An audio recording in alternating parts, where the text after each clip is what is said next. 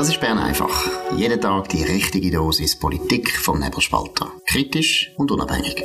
Der Podcast wird gesponsert von Swiss Life, ihrer Partnerin für ein selbstbestimmtes Leben. Das ist die Ausgabe vom 14. April 2023. Dominik Fausi und Markus Somm. Ja, Elisabeth Kopp ist gestorben, die erste Bundesrätin von der Schweiz. Ja, Dominik, was sind da die wichtigsten Punkte oder Einzelheiten?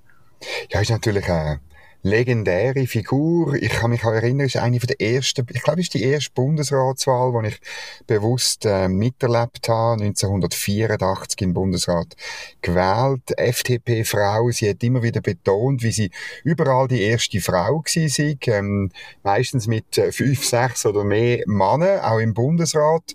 Und sie hat dort die, der legendäre Satz, da erinnere ich mich noch, wo sie gesagt hat, eben, ähm, sie könne aus naheliegenden Gründen nicht versprechen, im Bundesrat Bundesrat ihren Mann zu stehen. Damals ist noch klar gewesen, es gibt zwei Geschlechter, Mann und Frau. Ähm, heute ist das alles viel komplizierter und man würde vielleicht sagen, es ist ein sexistischer Witz, oder? Gut, sie ist ja, in dem Sinne ist immer eine, eine eigenartige Frau gewesen, nämlich eigentlich durchaus eine starke Frau, hat man das Gefühl gehabt. Ich habe mit ihr auch ab und zu zu tun gehabt. Ich war mal in Sendungen gewesen, mit ihr. Also es ist eigentlich eine starke Persönlichkeit gewesen und gleichzeitig muss man sagen, hat sie eine ganz eine eigenartige Beziehung gehabt zu ihrem Mann, dem Hans. Kopp, der schon länger gestorben ist, ein absolut äh, brillanten Anwalt, aber gleichzeitig charakterlich ganz ein eigenartiger Typ, wenn nicht äh, ja, ruchlos bis sehr speziell und das ist letztlich auch der Grund gewesen, warum sie nachher als Bundesrätin gescheitert ist. Obwohl man eigentlich heute muss sagen, wenn man jetzt einfach auch, wenn man die ganze Affäre um den Alain Berset zum Beispiel ins Auge nimmt, dann muss man sagen, Heimatsterne, die Elisabeth Kopp, die hätte eigentlich wegen unglaublichen Kleinigkeiten müssen gehen. Ich meine, was man ihr dort vorgeworfen hat, dass sie ihren, ihren Mann da, ich habe gesagt Vater, das ist jetzt auch wieder ein Versprechen, nein, ihren Mann, aber sie hat schon ein bisschen Verhältnis gehabt wie zum Vater zu ihr, dass sie ihren Mann vorgewarnt hat über eine Strafuntersuchung, wo eigentlich nachher gar nichts rausgekommen ist. Der Hans W. Kopp hat wirklich vielleicht andere Geschäfte gemacht, die problematisch waren sind. Aber das, was man dort vorgeworfen hat, ist gar nicht wahr gewesen. Und in dem Sinn, es ist eigentlich das erste, kann man auch ein sagen, das erste grosse Medienopfer gewesen, die Elisabeth Kopp. Sie hat sich natürlich auch immer als das gesehen. Sie hat sich nie mehr erholt von dem, wenn man mit ihr zu tun gehabt hat, hat man immer wieder müssen über das reden. Es ist etwas gewesen, wo sie nie mehr verwunden hat und wo sie auch nie das Gefühl gehabt hat, sie sagt schuld.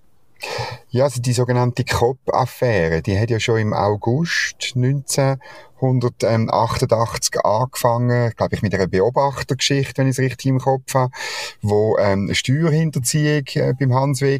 Vermutet hat, wo das Steueramt Zürich nicht kontrolliert hat und ähm, äh, das ist so wieder der erste Schuss gewesen. Auch an dem ist nichts dran gewesen. Das Steueramt hat nämlich dann kontrolliert und hat festgestellt, dass nichts ist und so ist es, es ist schrittweise weitergegangen und irgendwo hat man nur gewartet, bis irgendwann einmal ähm, äh, die Bundesrätin einen Fehler macht. Der hat sie dann gemacht mit dem Telefon. Man hat dann alles an dem aufgehängt. Insbesondere Kollegen im Bundesrat haben nicht, sind nicht voll zu ihr gestanden. Von dem Moment an ist sie brutal angeschossen gewesen. Es hat weiterhin Diskretionen gegeben, bis sie dann letztlich das Handtuch geworfen hat.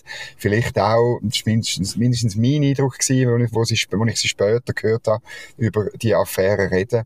Ähm, dass sie, dass sie irgendwo auch keine Lust mehr gehabt hat, weil weiterzumachen, weiterzukämpfen, weil sie davon hat müssen ausgehen, dass das kein Ende nimmt, dass es einfach immer weitergeht. Mm, das glaube ich nicht. Da muss ja. ich ehrlich sagen, nein, also so wie ich sie einschätze, nein.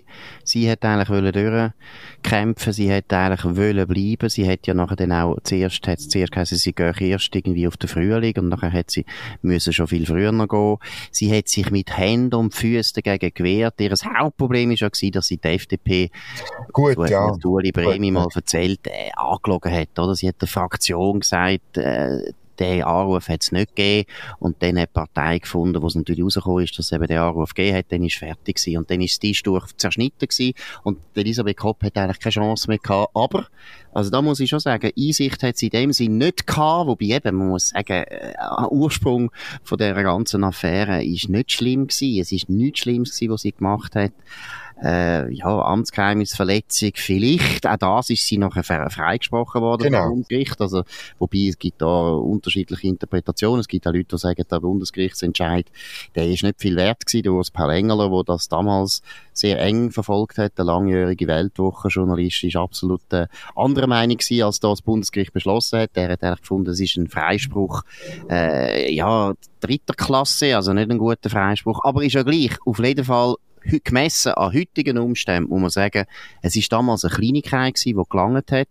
Sie hätte grosse Fehler gemacht, dass sie ihre Partei hintergangen hat und dann ist eigentlich fertig. Und ich glaube, das ist, wäre auch heute so. Also wenn wir da über Alain Berset, wir haben ja ein paar Mal darüber geredet, ich bin heute noch überzeugt, wenn dann sollte auskommen, aber es ist ja immer noch nicht ausgekommen, dass er eben die Unwahrheit gesagt hat oder dass er eben gewusst hat, was der Peter Launer gemacht hat und die Partei auch äh, hinters Licht geführt hat, dann ist er fertig. Aber die Elisabeth Kopp hat nicht zurücktreten, sie wäre auch nicht zurücktreten. Aber vielleicht muss man auch noch noch ein anderes Thema ein bisschen ansprechen, den Niedergang vom Freisinn und vor allem der Zürcher Freisinn, würde ich behaupten, hat dort angefangen. Dominik, was ist deine Meinung? Ja, das kann man ziemlich festmachen an dem Ereignis. Ähm, das ist Zürcher Freisinn hat sich fast nie mehr von dem erholt. Ich bin einfach nicht sicher, ob es eine Kausalität gibt. Das wage ich zu bezweifeln. Also weißt du, dass irgendwie wie ähm, äh, die Ära-Cop, sie als Bundesrätin und auch die Affäre-Cop, dass die letztlich zum Niedergang geführt hat. Sondern ich glaube, bei Ende 80er Jahre sind die Strukturen, die der Zürcher Freisinn so stark gemacht haben, die sind ins Rutschen geraten. Die, die, also, man hätte das jetzt auch mit dem Niedergang von der Credit Suisse ja können ein bisschen dann festmachen. Es ist Ende 80er Jahre eben etwas passiert. Äh, ja, ich würde auch nicht unbedingt sagen, das Ende vom Kalten Krieg, aber es ist schon so gewesen, dass dann natürlich wahnsinnig viele Gewissheiten ins Rutschen gekommen sind, die dazu geführt haben, dass die Ausgangslage für den Freisinn ganz eine andere geworden ist. Genau, und ich glaube aber, was vielleicht, eben, ich würde jetzt da auch nicht sagen, das ist ganz klar ein Kausalzusammenhang, das finde ich nicht. Natürlich die Reputation vom Zürcher Freisinn hat wirklich gelitten, der Villiger ist nachher Bundesrat geworden wegen dem. Das war das erste Mal gewesen, dass kein Zürcher mehr im Bundesrat vertreten war, das ist immerhin mhm. etwas, oder 1848 bis dann ist immer ein Zürcher im Bundesrat gewesen und dann auch der Franz Steinecker, der Parteipräsident wird, das ist auch ein Zeichen gewesen, dass jetzt fertig ist mit der Dominanz vom Freisinn, vom Zürcher Freisinn, das ist klar. Aber vielleicht, wo ich glaube, gibt es durchaus einen Kausalzusammenhang, ist ein bisschen, ja, die Verwahrlosung von der Personalpolitik, oder? Wenn man ehrlich ist, die Elisabeth Kopp ist Bundesrätin geworden, weil die FDP ums Verrecken eine Frau hat bringen. Man hat ja die Lilian Uchtenhagen noch wenige Jahre zuvor hat man das verhindert, die Bürger mhm. haben das verhindert, haben nachher den Otto Stich gewählt. Lilian Uchtenhagen ist eine durchaus tüchtige, ein bisschen linke, aber wahrscheinlich wäre das eine harmlose Bundesrätin geworden.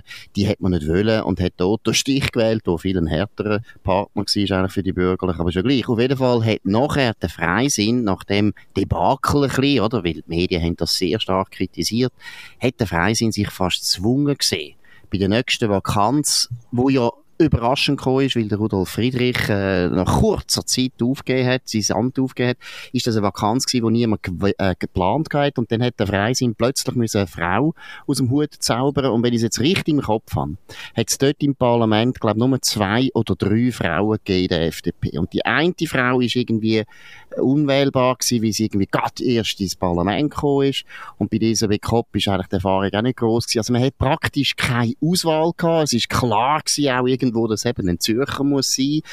Wobei der Bruno Hunziker ist ja dann antreten aus Aargau. Aber es fängt dort ein bisschen an, so eine zeitgeistige Personalpolitik im Freisinn. Es ist eine gewisse Dekadenz gewesen, wo sich dann nachher schon fortsetzt, oder? Wo man eben dann schon immer wieder sieht, in den 90er Jahren, wo es dann wirklich anfängt zu rebeln, wegen der Europafrage dass der Freisinn irgendwo so gewisse Sachen, die er früher recht automatisch richtig gemacht hat oder sich auch hätte können leisten, kann man sich nicht mehr leisten. Man hat eigentlich den Personalfehlentscheid, Elisabeth Kopp, nicht mehr können korrigieren und er ist ein Fehlentscheid wegen dem Mann. Der Mann ist einfach eine Belastung und es ist wie eine Frage von der Zeit gewesen, dass Medien irgendetwas finden, was nicht stimmt. Ja, so habe ich das auch ein bisschen in Erinnerung und eben, also es ist noch, es ist noch guter Hinweis. Man hat sich letztlich in einen, ja, heute würde man sagen, in die identitätspolitische Sachzwang hineinbegeben. Und, ja. und Sachzwang, das ähm, wissen wir alle. Sachzwang bei Personalentscheid, sind immer blöd. Sind einfach immer blöd, weil man dann nicht mehr kann, die geeignetste und die beste Person ähm, nehmen. Das ist das große Problem bei diesen, bei diesen Sachzwängen, die dann irgendwie eben auf, auf Geschlecht oder in Zukunft noch auf anderen Eigenschaften beruhen. Das, man kommt dann gar nicht mehr los und es geht nicht mehr um Qualifikation. Das ist, ist sicher so. Das ist eine erste Vorahnung letztlich vom 21. Jahrhundert fast.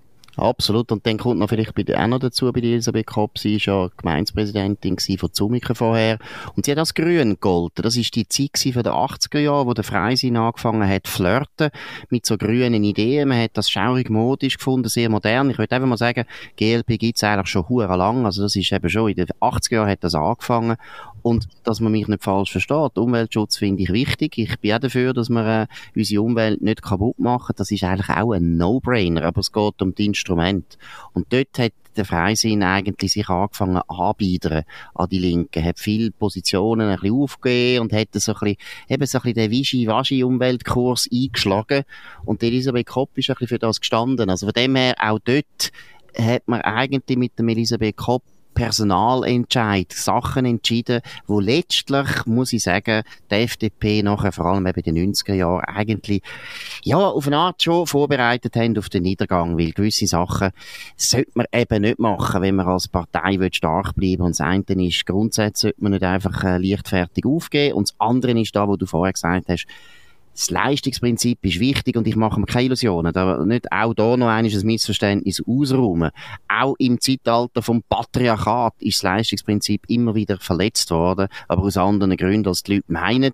Eben kantonale Vorlieben hat man gehabt und so weiter und so fort. Aber letztlich ist es immer schlecht, wenn man Leute aus unsachlichen Gründen noch immer hintut. Und das ist bei Elisabeth Kopp schon der Fall gewesen. Aber gleich wenn sie da würdigen. Sie ist eigentlich eine gute, eine tüchtige Bundesrätin gewesen.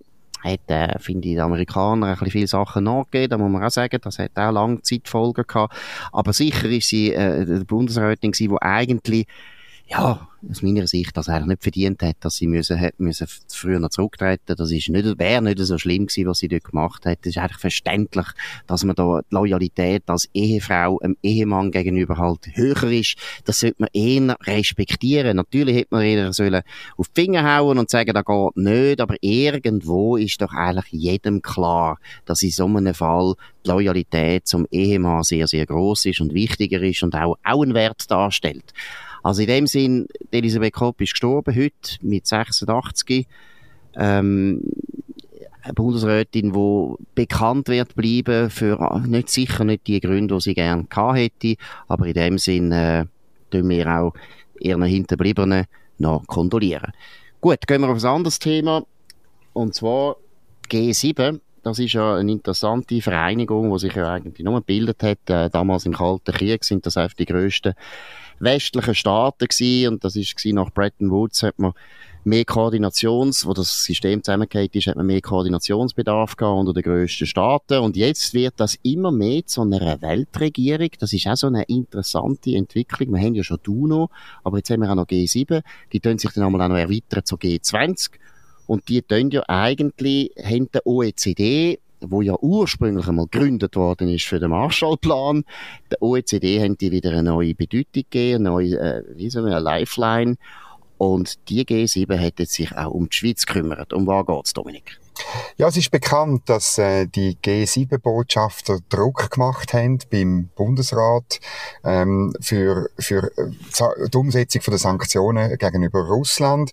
Jetzt hat der Benny Gaffner, Tamedia, hat den Brief ausfindig gemacht und das ist also ein starkes Stück, muss man sagen, wo da die ähm, G7-Botschafter schreiben. Sie, sie tun faktisch dem Bundesrat äh, Anweisung geben, was er jetzt äh, soll machen. Also er soll ähm, äh, insbesondere äh, die, die Polizeiarbeit verstärken, um überhaupt an russische Vermögen zu kommen. Man, man sagt dort, ähm, äh, sie, sie tun wirklich ähm, direkte Anweisungen erteilen. Äh, man befürchtet, dass eben Strafverfolgungsbehörden durch den Schutz von der Privatsphäre daran gehindert werden, illegale Finanzstrukturen zu untersuchen.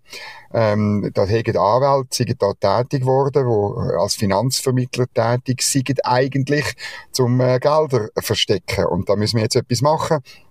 Und es sei klar, dass die 7,5 Milliarden an eingefrorenen Gelder von Leuten aus Russland, dass das nicht alles ist. Ich zitiere aus dem Brief, unabhängige Quellen schätzen, dass der Gesamtbetrag, der in der Schweiz gehalten wird, deutlich höher sein könnte. Zitat Ende. Also man, man, man tut da wirklich Sachen unterstellen, wo man selber auch nicht weiß, wie der Konjunktiv zeigt. Ähm, und und äh, äh, Beamte vom Staatssekretariat für Wirtschaft haben eben festgehalten, dass sie gar nicht in der, in der Lage sind, Vermögenswerte einzufrieren. Also es ist wirklich, es ist ist ein, ein Einmischen in schweizerische Angelegenheiten, wo ich ehrlich gesagt äh, ähm, auch von sonst schon gar nicht von G7-Botschaftern, so Briefe habe ich nicht kennt bis jetzt, und auch sonst nicht von irgendwelchen Botschaftern in dieser plumpen Art und Weise nicht kennen. Gut, das ist eben, wir müssen eigentlich gar nicht gross vertiefen, es ist eine Zumutung, das ist, äh, ja, das ist typisch Grossmachtgehabe, wo sich eigentlich in die inneren, die inneren Angelegenheiten von einem souveränen Staat einmischen bös gesagt kann man sagen, das ist genau da, wo man uns verbietet bei den Chinesen oder bei den Russen. Aber G7 findet, das können sie auch machen. Wir hoffen nur, dass der Bundesrat da äh, relativ fest bleibt und auch die richtige Antwort gibt. Aber ähm, ja, ich weiss nicht, Dominik, wie du es siehst, aber unsere Erfahrung ist nicht so, dass man da wahnsinnig äh, kräftig zurück gibt, sondern eher, dass man probiert, äh, ja. weiss auch nicht, sich selber zu geißeln.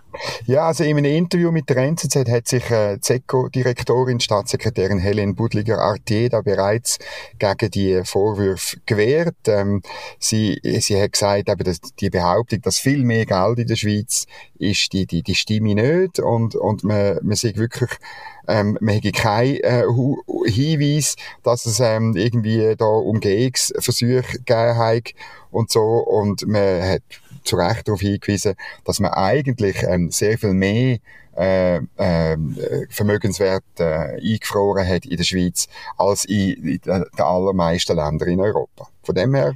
Und was man auch noch muss sagen, man hat die Botschafter jetzt vorgeladen. Und das finde ich eigentlich äh, eine, gute, eine gute Sache, oder? Dass man da sagt, hey, also einfach so Briefe schreiben, das geht nicht. Jetzt müsst ihr antraben. Wir müssen, wir müssen da eine Aussprache machen und euch ein bisschen erzählen, was wir alles machen.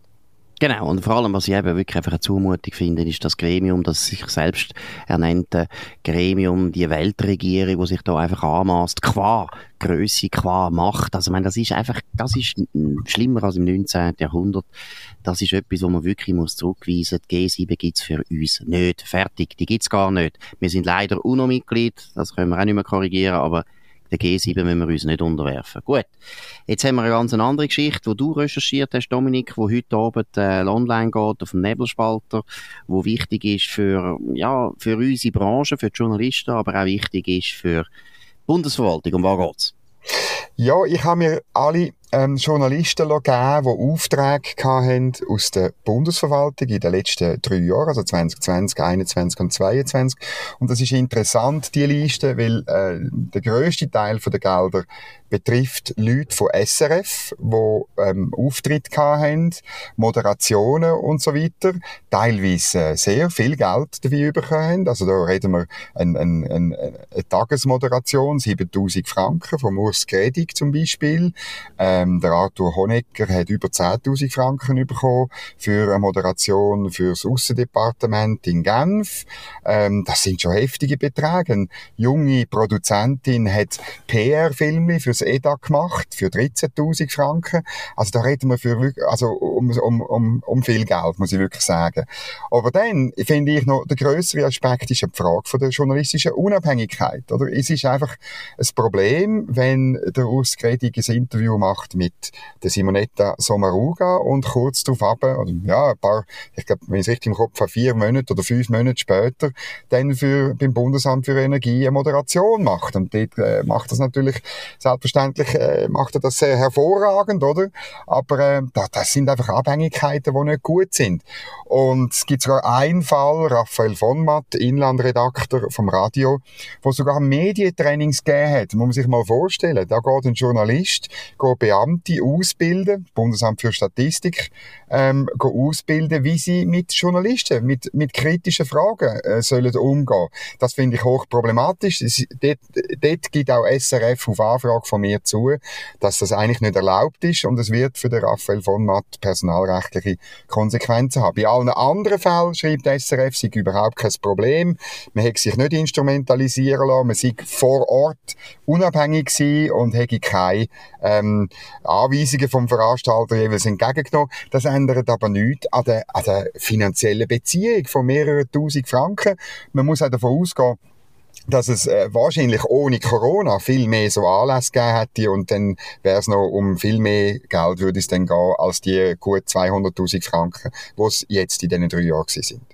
Genau, und wichtig ist ja vor allem auch, dass man keine Transparenz gemacht hat, oder? Dass das eigentlich niemand weiß. Und ich finde es von der Bundesverwaltung finde ich es eigenartig. Ich finde es eigentlich vom Staat her gesehen eigentlich fast das größte Problem, weil ich meine, die SRG ist schon staatsnah, weil letztlich sind es Zwangsgebühren. Das heißt, sie wehren sich zwar immer, wenn man sagt, sie sagen staatsnah, aber es ist natürlich faktisch so, dass wir alle müssen das zahlen und in dem Sinne da auch nicht können ausweichen. Das heißt auch, sie haben in dem Sinne eine sehr privilegierte Stellung, die SRG, und der Staat sollte nicht die privilegierte Stellung von der SRG in dem Sinne noch ausnutzen, dass er denen noch mehr Geld gibt und sie eigentlich noch mehr anfüttern, als das im Prinzip schon ein bisschen der Fall ist, weil die SRG ja letztlich ist, sie, ist die SRG immer ein Parlament gegenüber zur Rechenschaft, eine gewisse Rechenschaft schuldig, wenn nicht, also wenn nicht explizit, so immerhin implizit. Also ist sicher gar nicht super von der Bundesverwaltung. Und es ist ja klar, warum dass man es macht aus Sicht von der Bundesverwaltung. Weil so tut man eben, auch wenn die Journalisten ganz kritisch sind und auch wenn sie äh, wirklich die Moderation professionell machen und tiptop machen, das habe ich gar keinen Zweifel, führt es gleich dazu, dass natürlich Beißhemmungen oder eben Befangenheiten eine Rolle spielen. Und sind wir ganz ehrlich, ich meine, das ist auch beim Nebelspalter, wenn wir irgendwie für einen Werbepartner ein Interview machen und niemand weiß das, dass das eigentlich ein Werbepartner ist von uns und dann kommt das aus, dann haben die Leute auch nicht das Gefühl, dass sie jetzt unabhängiger Journalismus, es ist ein Problem, es ist eine, eine Anmutungsproblematik auf jeden Fall.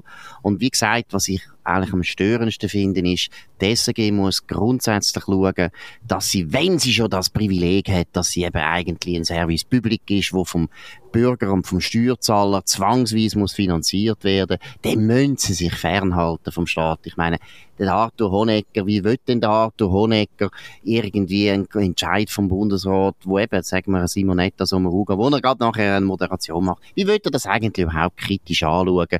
Da gibt's immer eine gewisse Befangenheit. Man stellt sich vor, die Credit Suisse hätte jetzt die ganze Zeit irgendwelche Journalisten von der SRG zu Moderationen eingeladen und jetzt sehen wir plötzlich, dass die SRG da ganz eigenartig, äh, wie soll man sagen, verdruckt berichtet hätte über CS, dann wäre das heute ein absoluter Skandal. Also es ist, ist ungut und es ist in dem Fall nicht so normal, wie das die SRG äh, darstellt.